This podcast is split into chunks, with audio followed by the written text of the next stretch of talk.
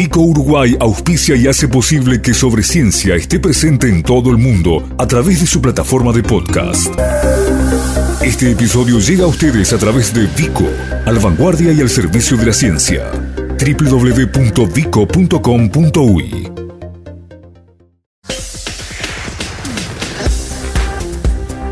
Sobre Ciencia. Investigación aplicada a resolver los problemas y los desafíos de nuestro país.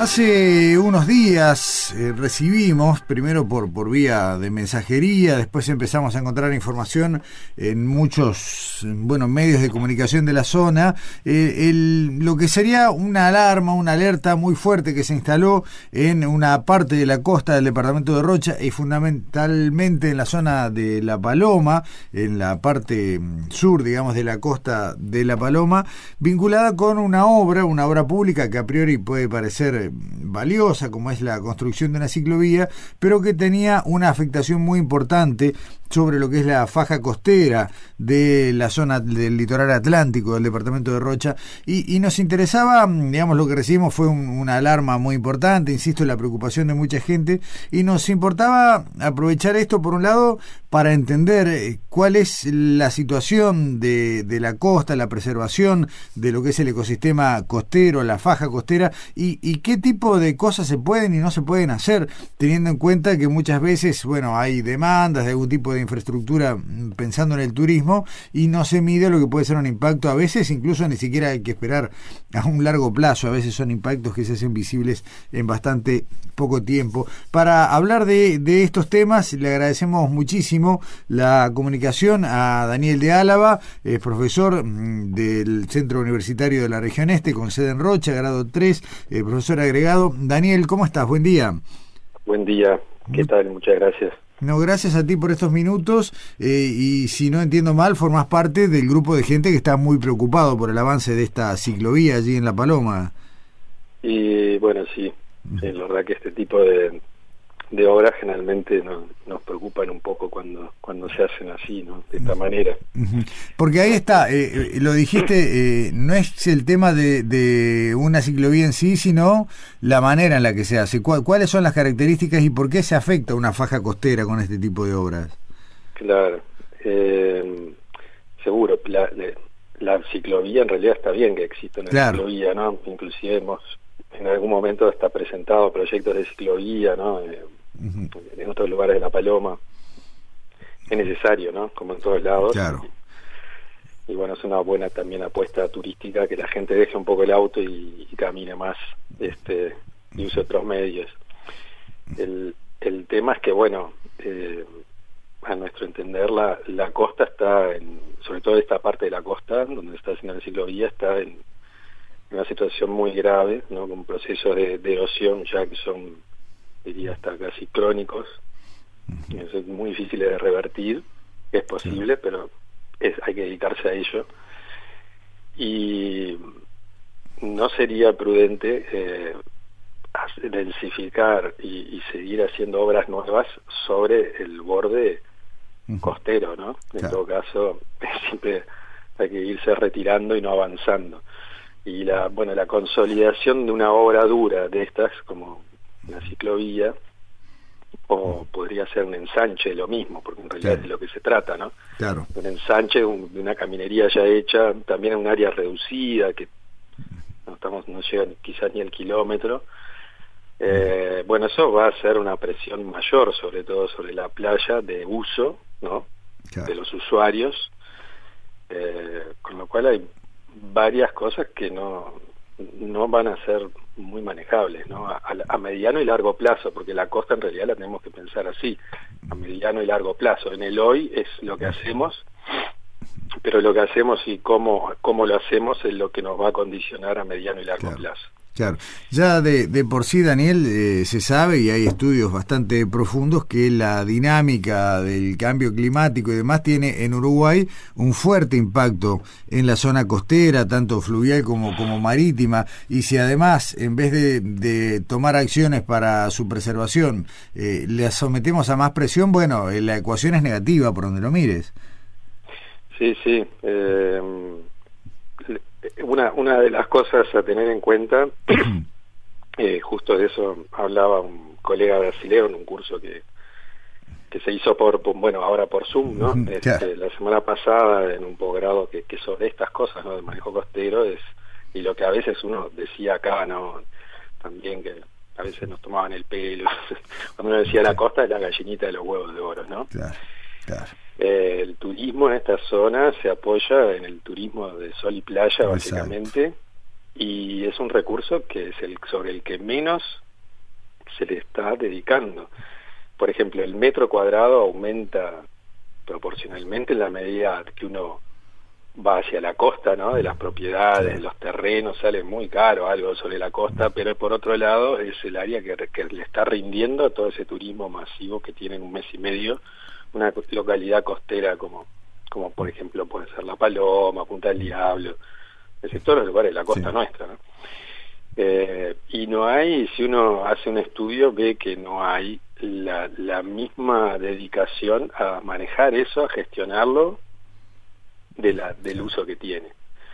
Entonces, eh, comprender un poco lo, cómo va a evolucionar esto a futuro es fundamental y lo que suceda a nivel de cambio climático también va a tener que ver de cómo nosotros nos manejamos hoy. Claro. Eso es algo también que venimos diciendo, ¿no? Está todo bien, el cambio climático es un proceso largo, ¿no? Lleva de repente miles de años, pero eh, cómo se encuentra la costa, que es lo que las recomendaciones estamos dando a nivel mundial, ¿no? Sobre, sobre el tema de adaptación al cambio climático en la zona costera, depende de cómo manejamos hoy la costa.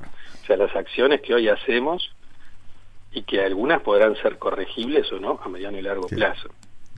En este tema eh, puntual, ah, no, termina, termina, luego te consulto. No, es que nada más que para decir que, por ejemplo, cuando podemos eh, adaptarnos, eh, no hay problema. el problema es cuando se, cuando las adaptaciones son encuentran una barrera que puede ser una obra de infraestructura y ahí hay dos opciones o dos extremos de, de actuar, ¿no? O las protegemos o las abandonamos. Y en el medio hay un montón de opciones y todo dependerá de, de muchas cosas, económicas y sociales también. En, un, en, en, el caso de una obra dura como es esta de la que estamos hablando, de, de esta ciclovía, o en todo caso de una, de una ampliación de lo que ya es la, la infraestructura vial, eh, ¿qué es lo que pasa con la faja costera eh, y con la playa puntualmente? ¿Cuál es el deterioro que se empieza a ver? Y bueno, en este momento, eh, o sea, hay rellenos, van a, seguir habiendo las las escorrentías que habían, es una playa que está muy húmeda porque cada vez recibe más pluviales eh, de las que tenía antes porque está urbanizado, pero aparte porque también este no tiene lugar donde retener las aguas de lluvia, eh, los bañados se han este, conectado directamente con la playa, lo cual si bien drenan el agua, después cuando crece el mar, el, el mar entra por esos esas aberturas rotas del cordón lunar y termina erosionando aún más. Esto no es nuevo, sucede en muchos lados que se hacen este tipo de cosas, por eso son impactos conocidos. Eh, no sé si va por ahí. Sí, sí, sí, sí. No, no, va por ahí y, y a ver, ahí... Hay, hay, ahora, también hay otras cosas, no es solo lo físico, ¿no? A nivel de la biota sucede un montón de cosas. También se sabe que la, el iluminar una playa es claro. le baja la calidad en un montón de aspectos, porque el olor, todo lo que uno siente en una playa, no, los ruidos, tienen que ver con, con la biota que lo habita, es decir, los bichitos las plantas, todo, ¿no? Eh, el ponerle luz nocturna eh, a una playa es ya medio sentenciarla a que va a perder muchas de esas características, no solo visuales, sino a nivel del, de ecosistemas que de repente son imperceptibles, pero bueno, que existen. ¿no? y esta obra contempla también una iluminación sí, contempla una ilumina, cambiado el lugar de la iluminación, este, está ahora no sé, porque uno podría decir, bueno, capaz que son luces bajas, bueno, no sé, pero eso según el proyecto que he visto no, no es así. No está contemplado, claro son luces este, estándares altas. Y después está el tema también de que todas estas playas eh, tienen el, el agravio de que en esos meses ya hay algunos indicios de que puede presentar cierto grado de contaminación. Entonces, este, bueno, si yo le estoy metiendo más agua de la que normalmente recibe, eh, O sea, la ciclovía no va a arreglar esos, esos Sí, problemas. claro. Vamos a Sí, tener una ciclovía en una playa inundada, sin arena y quizás hasta contaminada orgánicamente, eh, con baja calidad. Eh, Entonces, eh, por eso hablé al principio del del- de, conservar el recurso, que es Claro. ya la banderita, digamos, que se apoderan todos. ¿no? Claro, pero a eso, a eso quería volver ahora, eh, ya en, lo- en los últimos minutos de esta charla. Eh, eh, vive el departamento de Rocha, eh, o por lo menos toda su sección turística, y no es el único, lo tomamos como ejemplo porque estamos hablando de La Paloma, de ese mes y medio, de ese turismo de sol y playa, de ese fuerte, de ese orgullo ¿no? que, que tiene eh, para eh, exhibir al mundo sus costas, sus playas, sus distintos paisajes.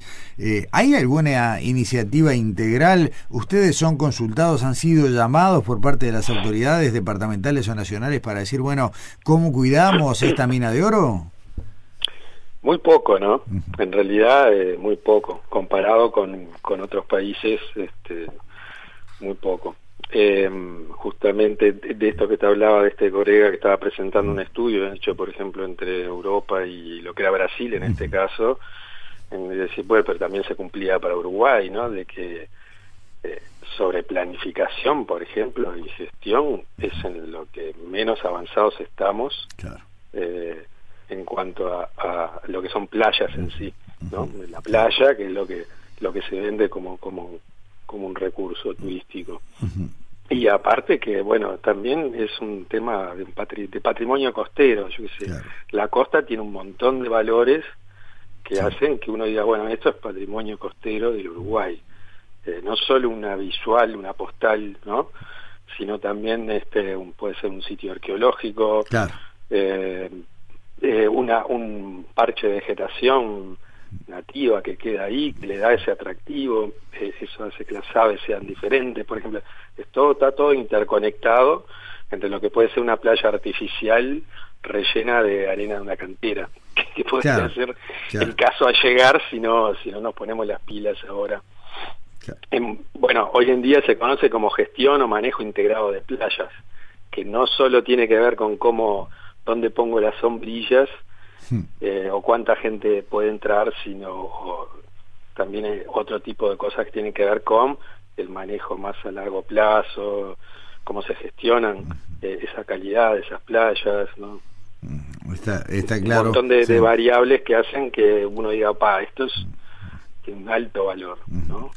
Eh, y está claro que, y volviendo ya al inicio y, y redondeando esta charla, Daniel, cuando hablamos de una obra que ni siquiera, por lo que se ha denunciado, ha contado con la, la autorización ambiental previa, con la intervención de, de Dinama, pero que tiene el aval del gobierno local de La Paloma y también de la Intendencia Departamental, es, Mm. es claro que hay como un conflicto de intereses y acá el, el único que pierde claramente es eh, el ambiente, la preservación, ese ecosistema delicado y bastante estrecho que es un ecosistema costero y bueno, y las futuras generaciones que no son dentro de mucho, son ya.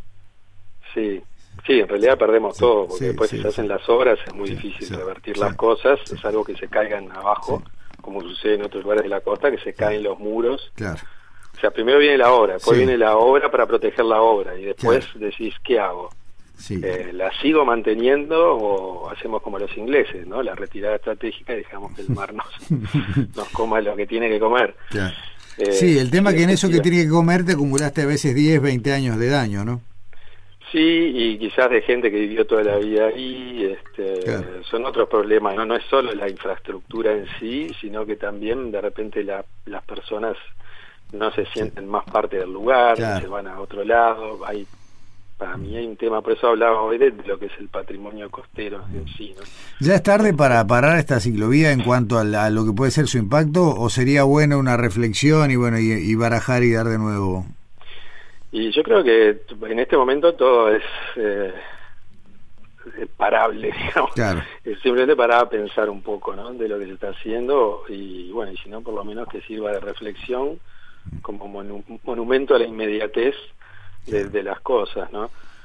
Eh, lamentablemente, mm, mm, hasta donde yo he escuchado lo, lo que se habla es de que bueno, que eso estaba previsto en el ensanche de la calle, pero en realidad mm, depende de qué biblioteca lee la ley, ¿no? Porque Sí. la ley es muy clara, dice nadie se escapa de, una autorización ambiental previa, ni, siquiera un ministerio, eh, una intendencia, una institución pública.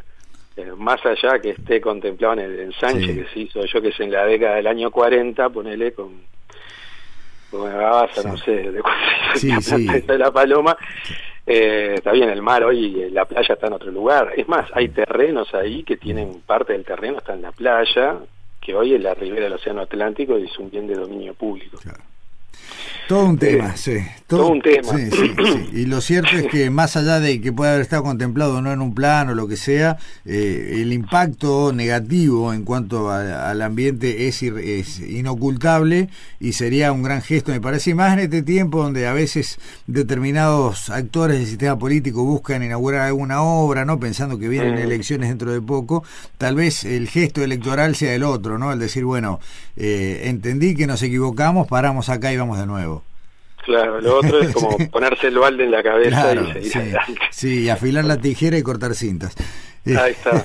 Eh, Daniel de Álava, experto en, manejo costero, docente del de, eh, CURE, el Centro Universitario de la Región Este, de Rocha. Muchísimas gracias por estos minutos. Bueno, gracias a ustedes. Hasta pronto. Nuestras vías de contacto. Correo electrónico info arroba sobreciencia.ui Facebook sobre UI Twitter arroba sobreciencia